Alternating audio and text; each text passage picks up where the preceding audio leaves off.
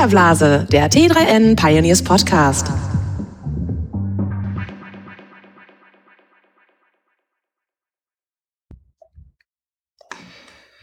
Herzlich willkommen zum T3N Filterblase Podcast. Mein Name ist Sebastian Bronce, Redaktionsleiter bei t3n.de und heute habe ich den Thorsten Pörschmann zu Gast, der ist Inhouse Consultant bei Drescher C für Finanzmarktinformationen. Moin Thorsten. Moin, moin. Wir hatten ja schon das Vergnügen. Wir hatten schon das Vergnügen, genau. Und äh, heute wollen wir sprechen äh, über Bitcoin Futures. Ähm, das macht ja im Moment so ein bisschen die Runde. Ähm, es soll darum gehen, äh, was das überhaupt ist, ähm, wie ihr, liebe Hörer, dieses Finanzmarktinstrument nutzen könnt und äh, wie es einzuschätzen ist, äh, dass damit nun eigentlich auch die Big Player der, der klassischen Finanzindustrie in den Markt für Kryptowährungen eintreten. Ähm, außerdem stellen wir uns die Frage, wie sich das neue Finanzinstrument auf den Bitcoin-Kurs auswirken könnte. Zum Hintergrund, äh, am 10. Dezember startete ja bereits der Handel mit Bitcoin Futures auf dem CBOE Futures Exchange und äh, am 17.12. nahm auch mit der Der Derivatebörse CME äh, ein ziemlicher Finanzmarktkrise den Handel mit Bitcoin Futures auf. Mhm. Schon 2018 äh, sollen Bitcoin Futures auch im Nasdaq äh, zu finden sein. Und für viele Beobachter gilt das als Meilenstein für die bekannteste unter den Kryptowährungen. Ist ja nun so, dass äh, Bitcoin so wesentlich leichter handelbar wird. Und in jedem Fall zeigt das Engagement äh, großer Finanzinstitutionen, dass Bitcoin ja jetzt eigentlich endgültig im Mainstream angekommen ist. Ich will ganz gern äh, vor der ganzen Diskussion ähm, voranschicken, dass der Handel mit Futures äh, hochriskant ist. Äh, das solltet ihr alle bedenken, falls ihr jetzt irgendwie die Dollarzeichen in den Augen habt. Ähm, wie bei anderen risikoreichen Finanzinstrumenten auch, stehen dem Risiko natürlich auch ziemlich große Gewinnmöglichkeiten gegenüber. Ähm, und wer sich von den märchenhaften Kurssteigerungen locken lässt, der sollte auf jeden Fall bedenken, dass der Verlust beim Handel mit Futures äh, sogar den Einsatz übersteigen kann. Ähm, ich hoffe, ich habe diese Warnung in der Kürze richtig wiedergegeben, Thorsten, und äh, würde dich jetzt bitten, unseren Zuhörern einfach mal kurz als Experte zu erklären, was genau Futures eigentlich sind und äh, wie sie funktionieren. Vielleicht kannst du das Ganze erstmal so hinbekommen, dass wir gar nicht auf die Bitcoin Futures eingehen, sondern einfach ganz allgemein auf das Finanzmarktinstrument Futures. Ja, also ich glaube, dass äh, die Diskussion über äh, Futures, insbesondere Bitcoin, Bitcoin Futures, äh, in Teilen völlig äh, überzogen sind. Ähm, weil wenn man uns mal mit der Grundlage eines Futures äh, beschäftigen, was das eigentlich ist, sieht man, dass das eigentlich nicht wirklich was Spektakuläres ist. Das klingt spektakulär, ist es aber nicht. Wo kommt's her? Ähm, ein Future ist ein Terminkontrakt, also eine, ein Kontrakt, der eine gewisse Laufzeit hat. Und der dieser Kontrakt hat immer zwei Seiten. Und zwar eine Abnehmerseite, jemand, der abnehmen muss, und einen anderen, der liefern muss. So, und diese beiden treffen sich und machen ein Geschäft miteinander. So, dass es immer eine Gegenposition gibt. Immer. Also einer muss abnehmen und der andere muss liefern. Wo hat das angefangen? Das hat ähm, eigentlich hat das schon mit äh, Blumenzwiebeln mal angefangen, aber richtige Kontraktgeschichten, äh, wo man den Kontrakt spezifiziert hat, wie das Geschäft zu laufen hat, auf was man sich genau bezieht, welche Laufzeit es hat, wie es abgewickelt wird. Das ist dann der Reisbörse von Osaka im 17. Jahrhundert gab es die ersten Terminkontrakte. Also ein Future, so nennt man das heute, ist überhaupt nichts Neues. Das gibt schon seit Hunderten von Jahren. Und die Grundlage ist eine ökonomisch sehr sinnvolle. Also genau das Gegenteil von einem Zockerprodukt. Denn ähm, angenommen, wir beide sind Bauunternehmer und kriegen jetzt im Dezember einen, einen, einen großen Auftrag, ein Hotel zu bauen in den USA, irgendwo an einem Golfressort und sollen das im Juni nächsten Jahres erstellen. Jetzt müssen wir eine Preiskalkulation im Dezember 2017 machen und kennen aber den Bauholzpreis im Juni nächsten Jahres nicht. Wir kennen nur den Bauholzpreis von heute. Wir wissen, wie viel Bauholz wir brauchen im Juni nächsten Jahres. Mhm. Aber wie sollen wir das denn jetzt kalkulieren? Also der, der Lumber ist, ist der amerikanische Begriff für Bauholz. Jetzt wissen wir, wie viel Festmeter Holz wir brauchen, aber das kann ich ja jetzt nicht im Dezember mehr hinlegen, geschweige denn, dass ich es jetzt im Moment kriege. Was mache ich denn jetzt? Wir kaufen, äh, wir kaufen das Bauholz auf Termin. Wir, wir kaufen einen äh, Future-Kontrakt über das Bauholz, was wir brauchen, mit Laufzeit Juni nächsten Jahres. und äh, der Holzlieferant hat letztendlich die Holzmenge uns vorab verkauft. Das ist ein Future-Geschäft. Er beliefert uns mit dem Bauholz im Juni und wir haben uns den Preis von heute gesichert. Und er hat auch schon eine Kalkulationsgrundlage, weil er nämlich den Preis von heute gekriegt hat. Der kann ja im nächsten Jahr auch schon niedriger sein. Das ist ein Future-Geschäft, völlig unspektakulär. Ich kann irgendwas auf einem Termin erwerben, muss es dann abnehmen und der andere muss es liefern und beide haben per heute letztendlich den Preis gesichert. Das kann für beide sinnvoll sein. Und so hat sich das an der Reisbörse mal, mal etabliert und hat sich über alle möglichen Dinge ausgebreitet. Orangensaft, Futures gibt es und es gibt natürlich Aktienfutures und, und Währungsfutures. Ja gut, und mit dem Kürzel XBT gibt es jetzt auch ein Bitcoin-Future. Hm. Das ist erstmal der Grund, das, das Grundliegende. Der Unterschied zwischen einem Kassageschäft, wo ich das Bauholz jetzt vorab bezahle, mhm. ist, dass ich nur eine Sicherheitsleistung hinterlege, aus der hervorgeht, dass ich in der Lage bin, das Geschäft zu erfüllen. Das ist die sogenannte Margin, wird es genannt. Das ist eine Sicherheitsleistung. Mhm. Und daraus ergibt sich auch der Hebel. Beispielsweise, wenn ich ein äh, Future auf einen Aktienindex erwerbe, dann muss ich fünf Prozent des Future-Kontraktes, ich vereinfache das jetzt mal, können auch 4,89 oder 6,2 je nach äh, Index sein, aber sagen wir mal 5% Sicherheitsleistung als Margin hinterlegen. Mhm. Mit diesen fünf Prozent bewegt sich allerdings der Einsatz äh, um das 20-fache. Wenn ich jetzt ein, ein äh, Kontrakt habe, eine Kontraktgröße von 100.000 äh, Euro, muss 5.000 Euro als Sicherheitsleistung hinterlegen, dann bewegen sich für mich die 100.000 rauf und runter und das ist ein Hebel auf mein Eigenkapital von eben 20. Mhm. Ja, das ist, äh, glaube ich, äh, nochmal zwischendrin äh, Hebel erklären für die Zuhörer, die da nicht ganz so firm sind. Ja, machen wir das mal so. Ich habe also die Wahl, letztendlich für 100.000 Euro DAX-Aktien zu kaufen. Dann muss ich 100.000 Euro auf den Tisch legen und kriege die Aktien. Mhm. Oder ich mache das über den Future, da muss ich 5.000 Euro Einschuss liefern, aber trotzdem bewegen sich diese 100.000 Euro Aktien rauf und runter für mich. Wenn die jetzt um 10.000 Euro steigen, dann habe ich auf einem Kapitaleinsatz von 100.000, wenn ich sie gekauft hätte, einen Gewinn von 10 Prozent. Mhm. Und ähm, habe ich es über ein Future gekauft, sind die gleichen 10.000 äh, Euro Gewinn auf meine 5.000 äh, Euro Einschuss eben 200 Prozent. Ein Riesenunterschied. Okay. Ja, das ist, das ist der Hebel. Mhm. Das ist der Hebel. So, der wirkt allerdings auch in beide Richtungen. Wenn jetzt meine DAX-Aktien fallen sollten, fordert mich die Clearingstelle aus, meine Margin zu erhöhen. Diese 5000 Euro sind nicht fix. Mhm. Jeden Tag wird die Margin angepasst. Läuft das Geschäft für mich, nimmt die Margin ab. Läuft das Geschäft gegen sich, muss ich nachschießen. Und das ist eben das, was du sagtest. Ich kann damit mehr Geld verdienen, als ich eingesetzt habe. Es geht mehr, äh, wenn so ein DAX sich halbiert äh, von und ich habe statt 100.000 Euro 50.000 Euro Gegenwert, ja, dann habe ich nicht meine 5000 verloren, sondern ich muss die 50.000 nachschießen, die dort ähm, äh, letztendlich auf dem Kurszettel verloren gegangen sind. Das ist letztendlich der Hebel in diesem Geschäft. Bei der Erfüllung ist es so, dass ich dann eben die DAX-Aktien abnehme oder äh, häufig ist es bei Futures so, dass man äh, das Gut nicht mehr tauscht. Man kann es bei Rohöl kann man es ausüben, dann kriegt man tatsächlich die Barrels. Häufig ist es aber ein sogenanntes Cash Settlement, das heißt, das ganze Geschäft wird per Geld ausgeglichen. Äh, und so ist es beim Bitcoin Future auch. Ähm, dort wird, werden keine Bitcoins geliefert am Laufzeitende, sondern ähm, es wird geguckt, wie steht das Ganze, wie hat es sich im Verhältnis bewegt und dann ist eben ein Geldausgleich zu zahlen, der eine an den anderen. Okay, das heißt, äh, bei Bitcoin ist das dann ganz klassisch äh, eine Wette auf den Kurs quasi.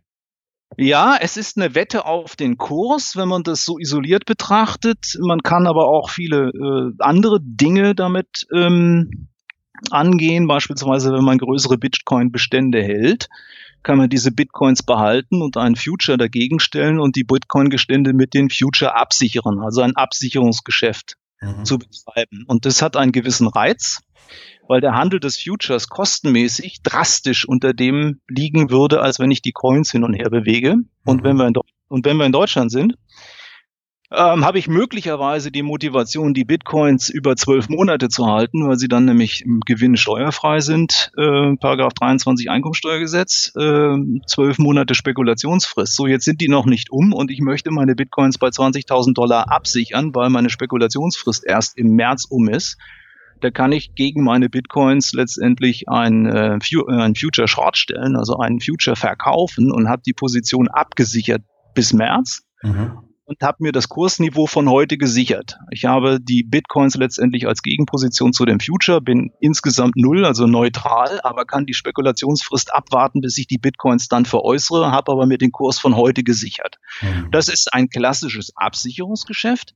Das machen Goldminen sehr häufig, dass sie ihre äh, Produktion vorab verkaufen. Das ist überhaupt keine Spekulation, sondern sie wissen, dass sie beim Unzenpreis 1200 Dollar, äh, 1200 Dollar die Unze heute bekommen aber letztendlich erst im, im Juni gefördert haben nächsten Jahres. Mhm. Ähm, und können jetzt ihre Kosten kalkulieren, weil sie den Verkauf der Unze, was weiß ich, Produktionskosten 1100, Verkauf 1200, habe ich 100 Euro mir gesichert und habe die Ungewissheit der Preisentwicklung der nächsten Wochen und Monate raus. Also Futures sind in erheblichem Maße, in erheblichem Maße ein Absicherungsgeschäft. Man okay. kann das, man kann das spekulativ ein, äh, ähm, einsetzen, sonst habe ich ja auch keine Gegenpartner. Ich brauche ja Partner für das Geschäft. Mhm.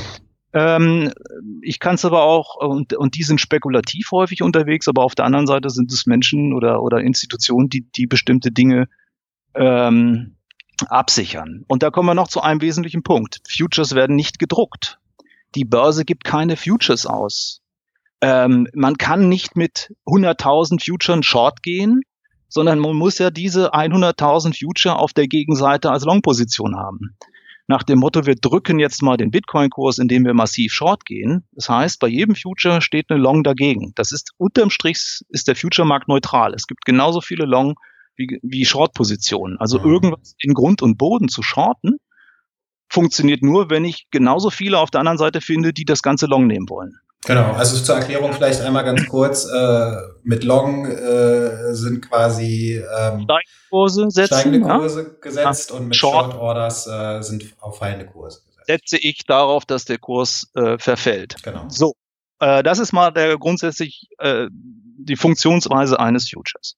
Mhm das ist, äh, es ist nichts Mystisches. Es ist eigentlich relativ leicht zu verstehen, auch wo das geboren wurde und was der Sinn dahinter genau, versteht. Genau, ziemlich straightforward auf jeden also Fall. Also straight, straightforward. Ähm, so, ist dann ähm, wahrscheinlich beim Bitcoin Future auch relativ selbsterklärend, äh, weil die Mechanismen natürlich dieselben sind. Aber ähm, was ist denn Warum ist das Ganze deiner Meinung nach so ein Riesending? Das wird ja gerade ähm, wirklich in den Medien äh, aufgebauscht, äh, als gäbe es kein Morgen. Ähm, liegt das äh, an den Absicherungsgeschäften äh, oder liegt das deiner Meinung nach an der spekulativen Natur, äh, die das Ganze oder den spekulativen Möglichkeiten, die das Ganze bietet? Also ganz im Ernst, wir haben uns das letzte Mal schon drüber unterhalten. Ich verstehe die, Bericht, die Berichterstattung über Kryptowährungen und Bitcoin schon seit fünf oder sechs Jahren nicht und äh, verstehe sie auch jetzt nicht. Äh, möglicherweise braucht man ständig was Oberspektakuläres, damit man noch auf Klickzahlen kommt. Mhm. Ähm, wenn wir uns den Bitcoin Future und nicht nach dem Motto heute, morgen ist das plötzlich als Wissen vom Himmel, Himmel gefallen, sondern das ist ein reguliertes Finanzprodukt. Und das ist alles andere als vom Himmel gefallen, sondern das dauert Monate, sowas mit den Aufsichtsbehörden zu besprechen. Und es ist, stand auch vor Monaten schon, äh, war schon klar, dass ein Bitcoin-Future was völlig unspektakuläres wird. Ja. Und was in Facebook-Gruppen oder so geschrieben wird, äh, ja gut, das kann man an sich rankommen lassen, aber beschäftigen uns wirklich mal mit der, mit der Kontraktspezifikation des Bitcoin-Futures. Wie sieht das Ding aus? Und wenn ich das mal kurz erzählt habe, wird man merken, das hat so gar nichts Spektakuläres. Also da ist jeder Terminkontrakt auf einem Aktienindex völlig anders zu sehen als bei der Bitcoin-Geschichte. Warum ist es so? Hm. Weil diejenigen, die das als Kontraktspezifikation rausgeben, nämlich die CBOE, das besteht ja nicht aus einem Haufen Wahnsinniger sondern ähm, man hat tatsächlich hier, ein Future-Händler sagte, the market is upside down, also es ist verkehrt rum. Das ist das erste Mal, dass irgendwas aus der digitalen Welt sich so wichtig macht, dass man darauf ein Finanzprodukt auflegen muss. Normalerweise ist das ja immer andersrum, aber hier wurde man gezwungen, aufgrund der Nachfrage was zu machen, ähm, was man eigentlich gar nicht machen wollte und, und die Kryptogemeinde sieht sich bedroht, weil jetzt die Wall Street zuschlägt. So wie, wie schlägt die Wall Street zu? Die Margin beim Bitcoin Future beträgt nicht 5%, sondern 35%. Also beim Aktien-Future sind es 5%, beim Bitcoin-Future sind es 35%. Ja, was habe ich denn dann noch für einen Hebel? Da habe ich noch einen Hebel von 1 zu 3. Ja, das ist ja nichts für ein Future. Ein Hebel von 1 zu 3 und den Rest muss ich als Cash hinterlegen. Also der Hebel auf dem Bitcoin-Future ist gering, sage ich mal, gemessen an anderen Futuren. Okay. Zweitens, wie groß ist so ein Future? Wie viel Bitcoins bewegt ein Future? Fünf. Fünf Bitcoins bewegt ein Future. Das ist eine Kontraktgröße. Also äh, die Kontraktgröße ist klein. Na gut, bei 20.000 Dollar. Äh, Nicht ganz so klein. Ja, okay. Ändert sich ja hier wöchentlich mittlerweile. Aber gut, fünf Bitcoins. Das ist die nächste Restriktion. Dann kommt der Bitcoin Future hat noch ein paar mehr Restriktionen, äh, worüber man auch schreiben sollte. Beispielsweise ist die Anzahl der Future pro Gegenseite limitiert. Okay. Ich, kann nicht, ich kann nicht unbegrenzt Futures shorten oder long gehen, sondern maximal 1000, also pro Entity. Mhm. Also pro Gegenseite kann ich ein sogenanntes Exposure aufbauen von 1000 Kontrakten mal 5 Bitcoins sind 5000 Bitcoins. Da frage ich mich, worüber reden wir hier gerade? Also ich muss 35 Prozent Sicherheitsleistung hinterlegen und kann maximal 1000 Kontrakte machen.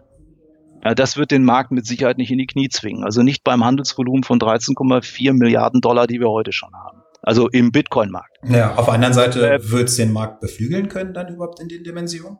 Ja, da, äh, wir haben uns ja abgemacht, dass wir uns, nachdem der erste Future ein bisschen gehandelt wird, dass ich da mal ein bisschen drauf gucke, was denn da überhaupt geht. Mhm. Schauen wir uns mal das Handelsvolumen des CBOE Futures an. Ja, das ist ja, äh, also ich will es jetzt nicht übertreiben, aber das ist ja nichts. Wir haben Handelsvolumen von 2419 Kontrakten gehabt am letzten Handelstag. 2419 äh, Kontrakte im Januartermin, 190 Kontrakte im Februartermin und sage und schreibe 86 Kontrakte im Märztermin. Wenn man sich das jetzt mal in Bitcoins ausrechnet, also das sind äh, 2000, sage ich mal, 600 Kontrakte mal 5 Bitcoin. Ich sag mal, worüber reden wir denn, was der Future-Markt ausmachen soll? Hm. Naja gut, ich meine, das könnte natürlich auch so ein bisschen daran liegen, dass gerade institutionelle Anleger erstmal so ein bisschen gucken, wohin die Reise geht. Ne? Dass äh, die erstmal ein paar Testballons starten und sich zurücklehnen, oder meinst du nicht? Ja, nee, ich nee. glaube, das ist dann was anderen. Äh, wir haben eine, eine Komponente im Future noch nicht erklärt. Das ist der sogenannte Cost of Carry. Ein Future ist nicht gratis, sondern ein Future wird mit einem Aufschlag gehandelt. Das sind die Haltekosten. Mhm. Die Haltekosten auf dem Bitcoin Future sind ziemlich groß. Also die können so 1000 Dollar ausmachen. Ähm, also wenn der Bitcoin-Preis bei 18.000 äh, ist, kann es sein, dass der Future-Preis bei 19.000 ist. Und zum Kontraktende sind die 1000 Dollar Differenz ja weg. Die verschwinden während der Laufzeit wieder. Und ähm, da darf ich mich natürlich in der Richtung überhaupt nicht vertun. Das Zweite ist, ähm, der Bitcoin-Markt hat, oder der ganze Kryptomarkt hat ja irgendwie so eine Besonderheit, dass er äh, 24-7 handelt. Also 24 Stunden am Tag, sieben Tage die Woche. Man kann hier Coin Market Cap, kann man sich die ganzen äh, kann man sich die ganze Nacht lang angucken, weil es handelt und das tut der Future nicht. Mhm. Äh, das ist ein Problem. Ähm, und äh, ich habe jetzt am Wochenende mal geschaut, wie viel ist das sogenannte Open Interest. Das lässt sich im Future-Markt ablesen, wie viele Kontrakte sind noch offen. Und am letzten Wochenende waren 1748 Kontrakte offen. Das heißt, wurden über das Wochenende gehalten, alles andere wurde vorher geschlossen. Warum ist es so? Ähm, stell dir mal vor, es passiert was im Bitcoin-Markt äh, am Wochenende. Du hast eine Future-Position, die läuft, der Bitcoin-Markt läuft jetzt völlig gegen dich und du kriegst den Future nicht weg. Hm. Und dann gibt es noch Handelsrestriktionen. Der Future-Handel wird ausgesetzt, wenn sich das Underlying, also der Bitcoin, so nennt man das, ein Future hat immer ein Underlying, also ein DAX, ein S&P, Orangensaft, das ist das Underlying. Beim Bitcoin Future ist es der Bitcoin. Wenn sich das wenn sich der Bitcoin natürlich am Wochenende, sage ich mal, um 30 Prozent in irgendeine Richtung bewegt und ich komme aus meinem Future-Kontrakt nicht raus, ähm, dann ist selbst ein Hebel von äh, 1 zu 3 möglicherweise fatal. Und das ist äh, gelinde gesagt auch für eine Pensionskasse, die Krypto-Exposure haben möchte, äh, viel zu heiß. Ich, wenn ich 24 Stunden am Tag, sieben Tage die Woche parallel zum Markt mal ein Future handeln könnte, würde es ja noch gehen. Aber das geht nicht. So, das zweite ist, es gibt Handelsunterbrecher. Diese Handelsunterbrecher hat man nach dem ja, Börsencrash 87, als dieses Programmhandel problematisch wurde, gab's, hat man insgesamt im Future-Markt Handelsunterbrecher mal eingeführt, 1987 ein bisschen her. So, beim Bitcoin Future gibt's Handelsunterbrecher. Bei einer Tagesbewegung von 20 Prozent setzt der aus. Also angenommen, du hast ein Future, der Bitcoin-Preis bewegt sich um 20 Prozent, dein Future handelt nicht mehr, der Bitcoin handelt weiter und handelt weiter und bis zur Eröffnung des nächsten Tages hat er nochmal 30 Prozent in eine Richtung gemacht, die dir nicht gefällt. Du konntest aber dein Risiko nicht rausnehmen, weil der Future nicht gehandelt wurde. Mhm. Also ja. das hört sich, hört sich für mich jetzt alles äh, nicht nur nach einem großen Problem für Pensionskassen an, sondern eigentlich ja auch nach einer ganz klaren Warnung äh, für Privatanleger. Ne? Es wird ja eigentlich immer im Zusammenhang mit den Bitcoin Futures gesagt, das ist so eine tolle Sache, weil am Ende des Tages äh, wird Bitcoin jetzt viel leichter handelbar für jedermann. Äh, aber das Risiko, dass, äh, dass diese Futures für, für äh, Privatanleger mitbringen, ist ja immens. Ja, das ist nicht nur für Privatanleger immens, aber es ist eben ein reguliertes Finanzprodukt. Und ähm, ich kann den Bitcoin futuren, ich kann verstehen, warum man es mal so gemacht hat ähm, weil ähm, das Bitcoin oder Krypto ist halt was Spezielles. Das ist keine Aktie, keine Rente, sondern das ist was Spezielles. Das hat eine gewisse äh, Volatilität und man möchte kein Konstrukt schaffen, um diesen Markt aus den Angeln zu heben. Und so wie die Dinger im Moment konstruiert sind, funktioniert das nicht. Und das Handelsvolumen ist gemessen das an dem, was in dem Kryptomarkt überhaupt läuft, das kann man fast vernachlässigen. Es ist spannend, aber es ist überhaupt nicht spektakulär. Mhm. Und der Einsatz eines solchen Futures also da sollte man wirklich die Sinne beieinander haben. Ähm, spricht nichts dagegen, wenn man das zur Absicherung benutzt. Ich meine, dann ist mir egal, wenn der aussetzt. Ich ja. habe ja die Bitcoins auf der anderen Seite. Also für, als Absicherungsgeschäft, wenn ich institutioneller wäre und würde sagen, ich habe am Jahresanfang für 1000 Dollar was gekauft, das ist jetzt 20.000 Dollar, das ist das 20-fache und das sichere ich jetzt mal bis März ab. Das spricht nichts dagegen. Hast du das 20-fache und hast es auf dem Preis abgesichert, wunderbar. Mhm. Aber das als Spekulationsgeschichte zu benutzen, ähm, ich weiß es nicht, ob das eine wirklich gute Idee ist. Dann trifft ein, es gibt den Begriff des sogenannten Fat Tails, also das dicke Ende. Das dicke Ende kann dich bei Handelsaussetzungen einfach treffen und du kannst dein Risiko nicht mehr managen. Und was, wenn Geldmanager eins nicht mögen, ist, dass irgendwelche Risiken, die sie nicht mehr managen können. Risiken eingehen ist normal, aber nicht managebare Risiken, das ist das, was man nicht so gerne hat. Und ja. ähm, es, also ein Bitcoin-ETF, ein Bitcoin-ETF hatte, hätte einen ganz anderen Impact auf den Markt als, als ein Bitcoin-Future. Jetzt müssen wir die anderen Future noch abwarten. Die Kontraktspezifikationen sind bekannt. Die sehen gar nicht anders aus. Das ist ein anderer Anbieter, aber letztendlich sind die Margin-Anforderungen und die Positionsgrößen und sowas, das ist alles ähnlich. Ähm, den Bitcoin-Markt äh, nachhaltig in die Knie zu zwingen mit diesen Konstrukten halte ich für nicht möglich. Also halte ich für persönlich nicht möglich. Und das Handelsvolumen spricht auch dagegen. Und die Risiken, auch die Risiken, die ich beim Shorten nehme, das ist auch das der Fall. Also wenn der Future aussetzt, ähm, und der Bitcoin-Markt geht um 30 Prozent nach oben oder wir haben mal so eine schöne Bewegung wie in der letzten Woche und ich kann meinen, meinen falsch liegenden Future nicht schließen. Da bin ich aber relativ schnell ruiniert beim Shorten von irgendwas. Also ja. das ist, ich sag mal, am Ende sollten wir sagen, ja, es, es gibt ganz viel Berichterstattung, aber es ist wirklich bis jetzt total unspektakulär. Okay. Ähm, du hast ja gesagt, ähm, dass es sich bei den Futures um ein reguliertes äh, Finanzmarktinstrument handelt. Ja, ähm, ja. Das ist ja eigentlich ganz interessant, weil äh, der Bitcoin beziehungsweise der ganze, ganze Kryptowährungsmarkt äh, ist ja insgesamt äh, unreguliert. Ähm, wie wie, sieht, siehst du das denn mit der, mit der fehlenden Regulierung? Ich meine, die Unkenrufe, dass der Bitcoin sich in einer Blase befindet, die werden ja äh, immer lauter, dem kann man ja gar nicht mehr entgehen. Und geht man jetzt wirklich davon aus, äh, dass dem so ist und dass äh, Futures äh, unter Umständen sogar viel mehr Interessenten äh, eine Teilnahme an der Spekulation erlauben, ähm, stellt sich doch ganz klar die Frage, ob das nicht irgendwann ein Risiko für die Finanzstabilität von Unternehmen, Staaten oder dem ganzen System ergibt. Also gehst du davon aus, dass wir da 2018 ein härteres Durchgreifen der Regulatoren sehen werden im Blockchain-Bereich? Also Blase, ich versuche jeden Tag rauszufinden, ob meine Denkweise, die ich vor fünf Jahren mal hatte, ja, ob die, ob die noch stimmt. Und mhm. ähm, weil diese Blasen, diese Blasengeschichte begleitet mich seit sechs Jahren. Seit sechs Jahren geht es unter und es ist eine Blase. Und ähm, äh, man muss es regulieren oder es gibt sogar Rufe, man müsse das verbieten. Ja, die EZB müsse das verbieten. Also erst finden wir die Geldpolitik der EZB nicht gut und die, die äh, Schuldenrettungsmaßnahmen äh, nicht gut und die Ausweitung der Geldmenge nicht gut und Gelddrucken nicht gut.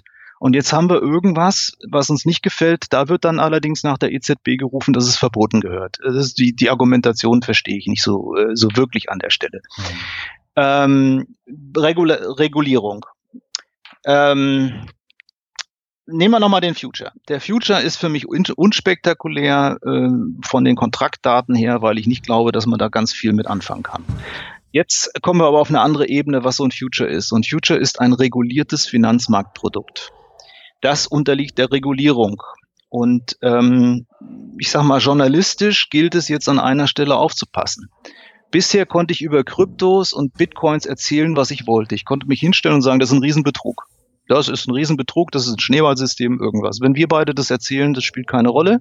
Wenn das jemand mit Einfluss macht, kann das eine Rolle spielen. Mhm. Wenn ich jetzt mit einer Aussage sage, was und führe eine Kursbewegung herbei und ich habe ein reguliertes Finanzprodukt, was diese Bewegung abbildet, das heißt, es erleidet aufgrund meiner Aussage jemand einen Verlust, mhm. dann ist es Marktpreismanipulation. Das hatten wir noch nicht. Sobald ich in den regulierten Bereich reinkomme, sind Aussagen zu bestimmten Themen und wenn es bestimmte Leute sagen, die kursbeeinflussende Wirkung haben, das ist juristisch hochgradig gefährlich, weil ich mich schadenersatzpflichtig mache. Also entweder beweise ich dann vor Gericht, dass es Betrug ist, oder ich muss ganz tiefe Taschen haben oder gleich mal einen Termin mit Peter Zwegert raus aus den Schulden machen.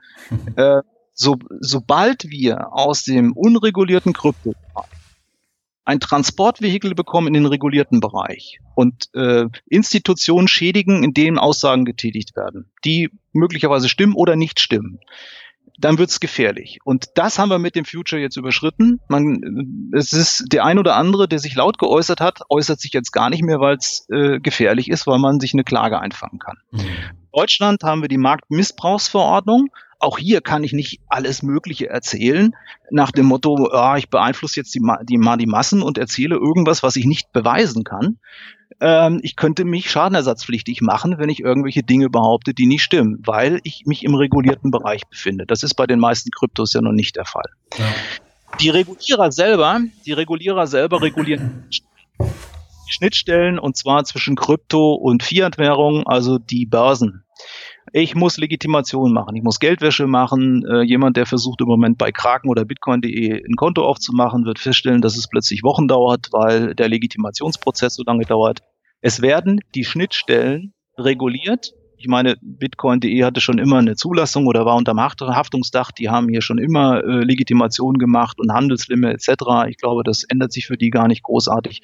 Die Schnittstellen zwischen unserer Währung, also Euro oder Dollar, äh, das wird reguliert, was geht da rein, äh, was geht da raus und nachvollziehbar, wer ist es und wo geht's hin. Also die Protokollierung von Wallet-Adressen kam von der Wallet, ging auf diese Wallet, das ist, glaube ich, der Standard. Und die EU hat das jetzt auch beschlossen, wie das zu machen ist. Letzte Woche Donnerstag, glaube ich. Jetzt haben wir 18 Monate Zeit, das in nationale Gesetzgebung umzusetzen. Wenn man sieht, wie dynamisch sich der Kryptobereich äh, bewegt, ist das natürlich vom Gesetzgebungsverfahren her zu lang. Aber ich meine, was sind 18 Monate für den Kryptobereich? Ja. Also, eine Regelung gemacht habe für, für heute, die in 18 Monaten in Kraft tritt, weiß ich nicht, wo wir, äh, wo wir mittlerweile dort sind.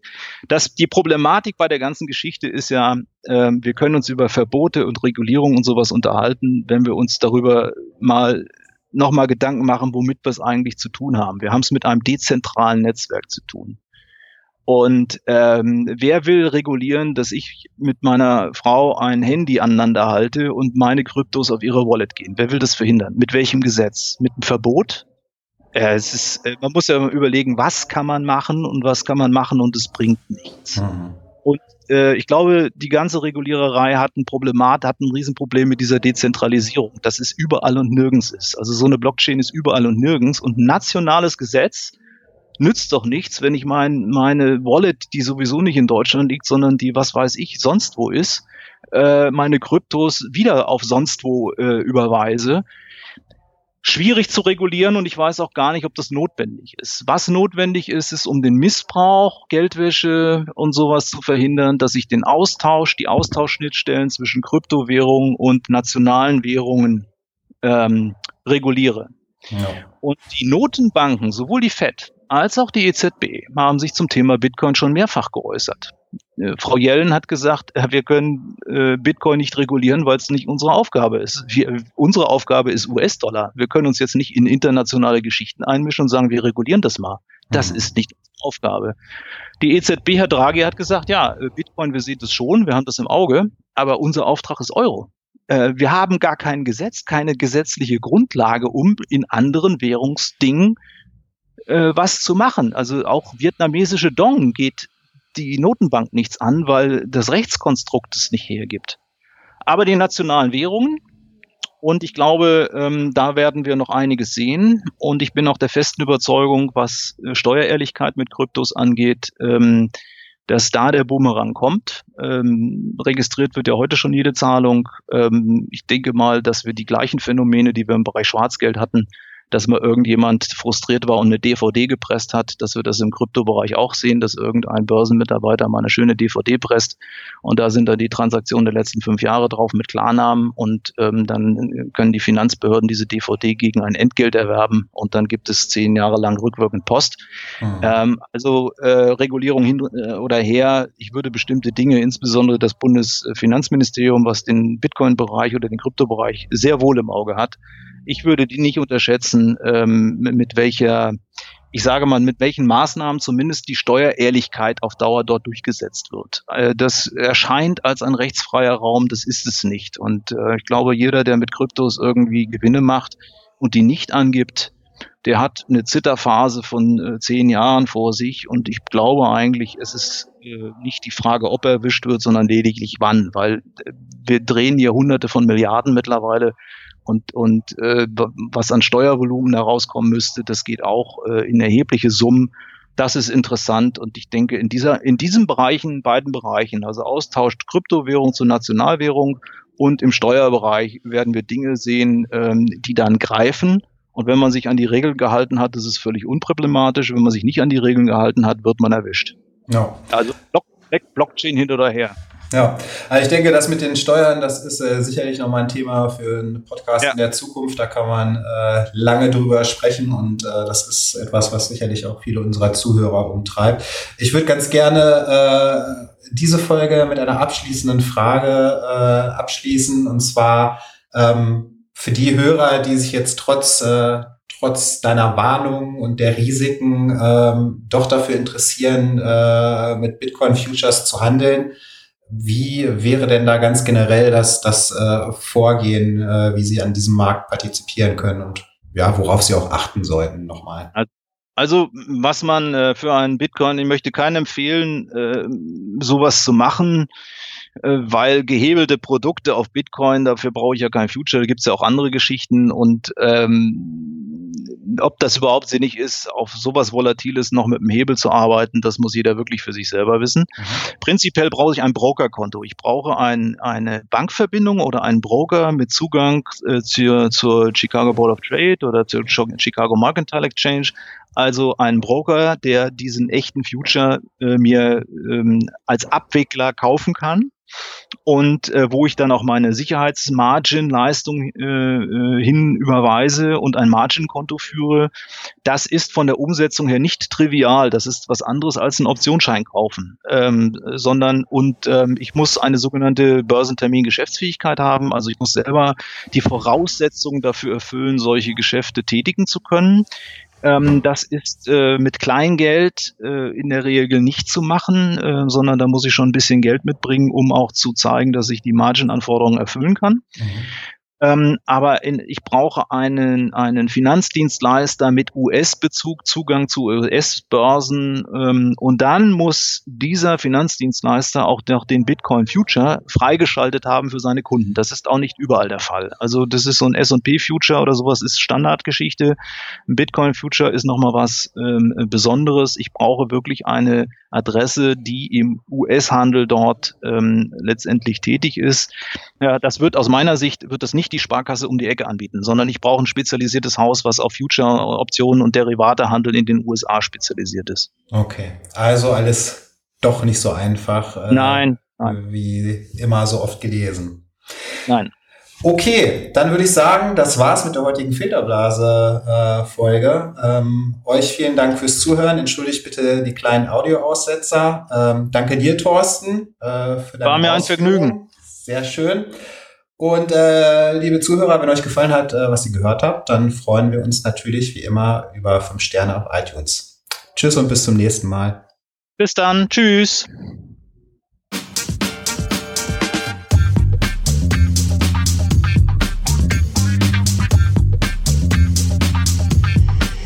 Filterblase, der T3N Pioneers Podcast.